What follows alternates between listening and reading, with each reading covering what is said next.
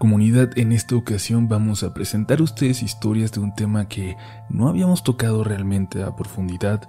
Quizás mencionemos algo parecido, pero nunca habíamos intentado recopilar algo para un capítulo entero dedicado a este tema.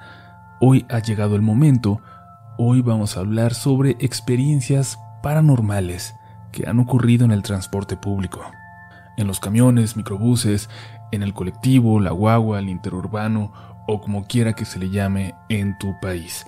Autobuses, microbuses, camionetas o hasta pequeños taxis colectivos. Si tú tienes una historia para contar que te haya pasado en algo así, la vamos a estar esperando. Pero por el momento, ha llegado la hora de apagar la luz y de que te dejes llevar por los siguientes relatos de la noche.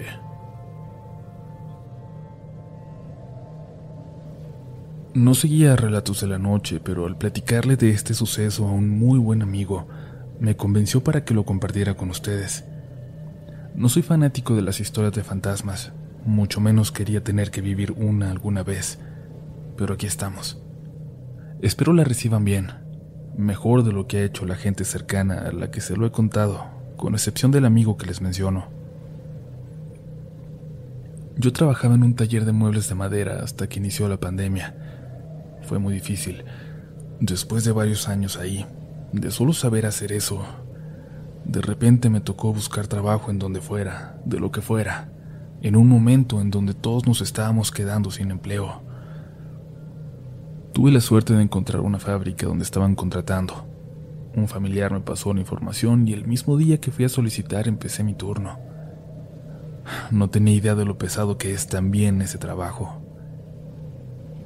A los pocos días dejaron de contratar personal, pero había mucha carga de pendientes, así que trabajábamos muchas horas extras. Varios días a la semana salíamos pasadas las 2 de la mañana. En una de esas madrugadas es cuando tuve mi experiencia. Y no solo yo, eso es lo peor. Que si me hubiera pasado a mí podría pensar que fue imaginación, pero no fui el único testigo. La fábrica tiene transporte para sus empleados. Recuerdo que ese día solo habíamos unas cuantas personas de mi línea trabajando, pero dejaron un autobús para nosotros. Salimos de trabajar y lo abordamos y nos hicieron esperar un poco más.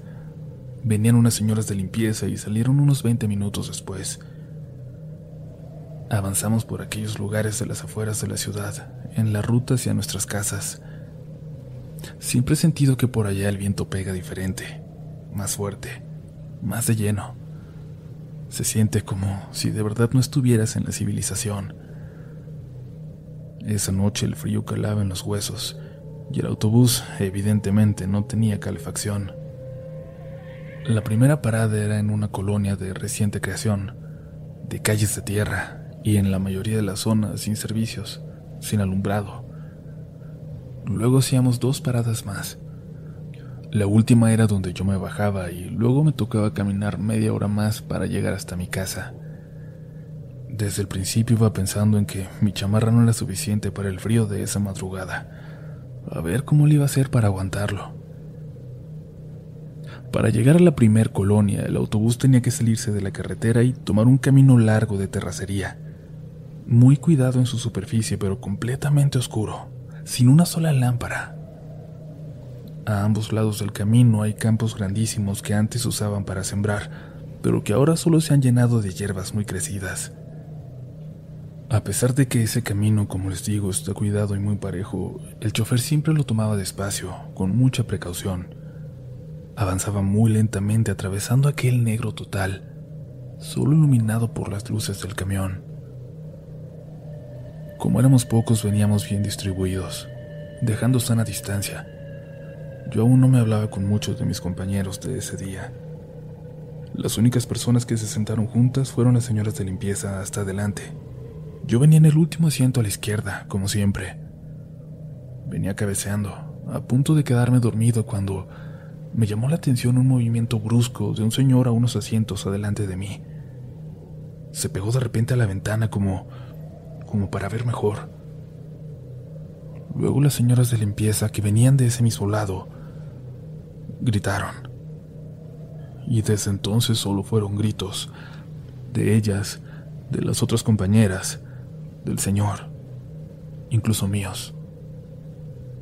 A unos cuantos metros de nosotros, del autobús, avanzaba una mujer a la misma velocidad, pero flotando, a unos dos metros del suelo. Su cuerpo era como si estuviera colgada. Sus extremidades no se movían, pero ella avanzaba como si la lleváramos con nosotros, como si hubiera sido un reflejo de algo adentro que se proyectaba allá afuera. Iba exactamente a la misma velocidad que nosotros. Es muy difícil de explicarlo. No podía pensar con claridad. El señor de enfrente grababa con su teléfono cuando la voz del chofer nos intentó calmar. Ya vamos a llegar a la primera calle. No se preocupen. Cálmense. Era obvio que ya había visto también a aquello que nos seguía, pero no aceleró. Se mantuvo exactamente a la misma velocidad. En cuanto llegamos a la lámpara de la primera calle, esa cosa desapareció como si hubiera sido una ilusión óptica, sin desvanecerse ni nada, sin alejarse. Simplemente se dejó de ver. Las señoras no dejaban de gritar. Una de ellas se puso mal de los nervios y la tuvimos que ayudar, pero todos estábamos mal, menos el chofer. Después de unos minutos continuamos el viaje y nadie comentó más al respecto. Contrario a lo que yo hubiera pensado, cuando te pasa algo así lo único que quieres es dejarlo atrás. No quieres comentarlo, no quieres indagar ni encontrar la explicación. Quieres olvidarlo. El señor que había grabado se bajó conmigo en la última parada. Solo me preguntó que si caminábamos juntos un tramo y le dije que sí. No se grabó nada, no se ve nada, me dijo y avanzamos a partir de entonces en silencio. Cuando él dio vuelta para su casa nos despedimos y no sé si por el frío o por el miedo, pero empecé a correr. Corrí como si no hubiera estado muerto de cansancio. Por lo que supe después, algo tiene que ver con que los choferes se vayan tan despacio cuando pasan por ahí. Por ahí escuché que se les atraviesa si avanza más rápido pero esa fue la última vez que yo pedí horas extras. No me ha vuelto a tocar pasar de noche por ese lugar.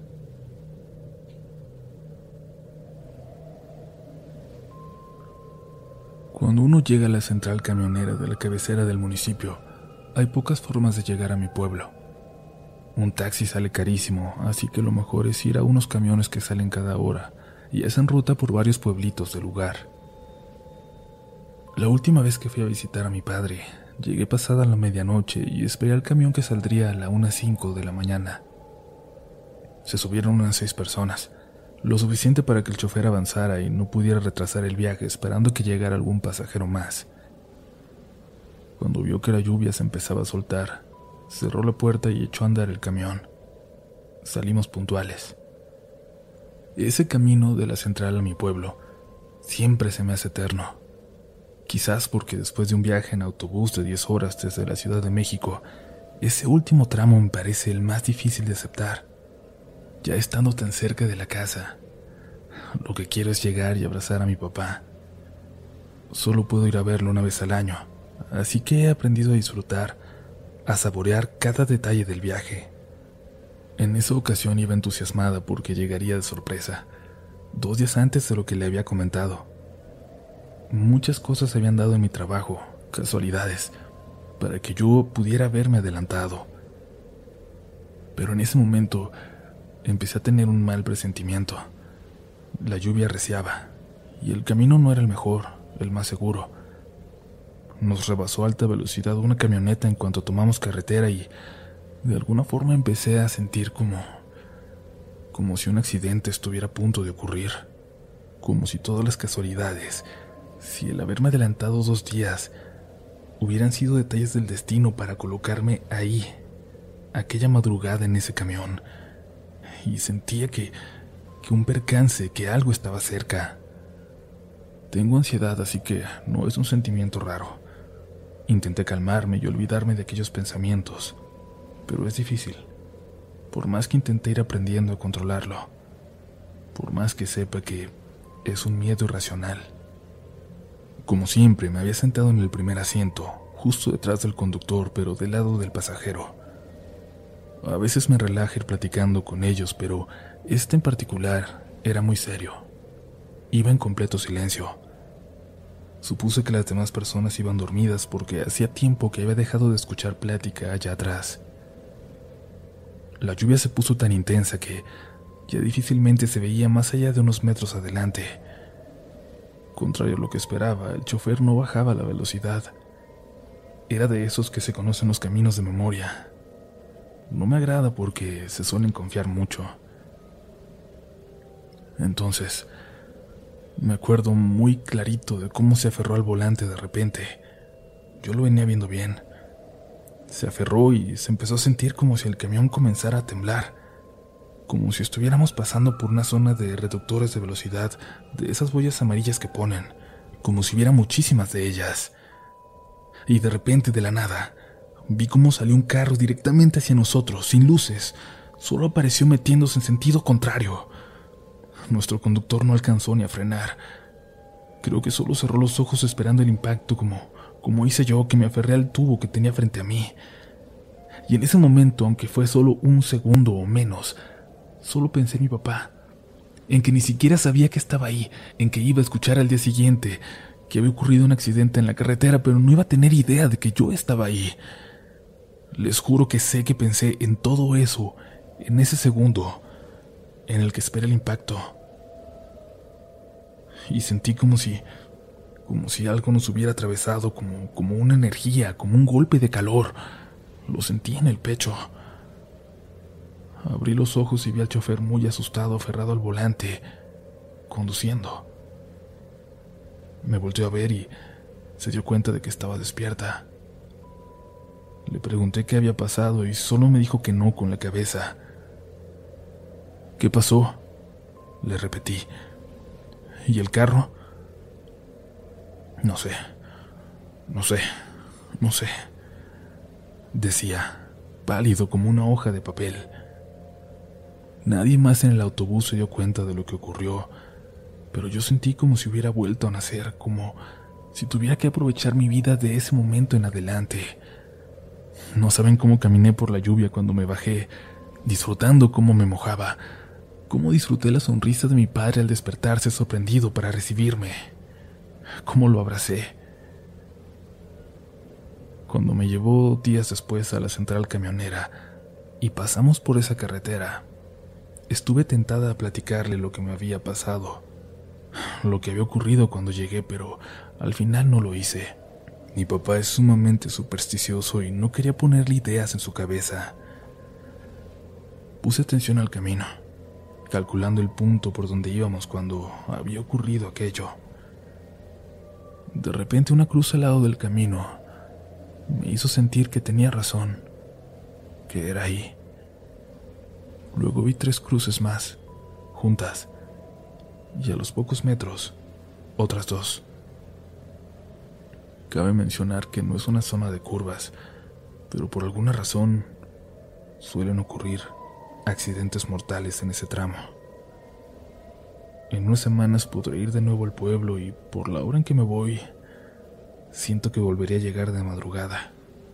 Volveré a tomar ese camión de la 1.5. Iré muy atenta. Gracias por su atención.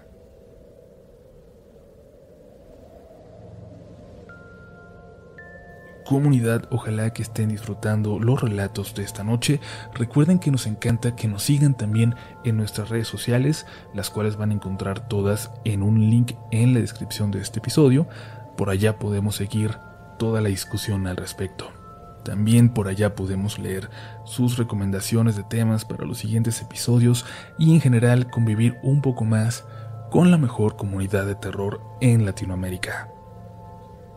Pero hoy nos queda una historia más. Sigamos con ella. Esto es Relatos de la Noche.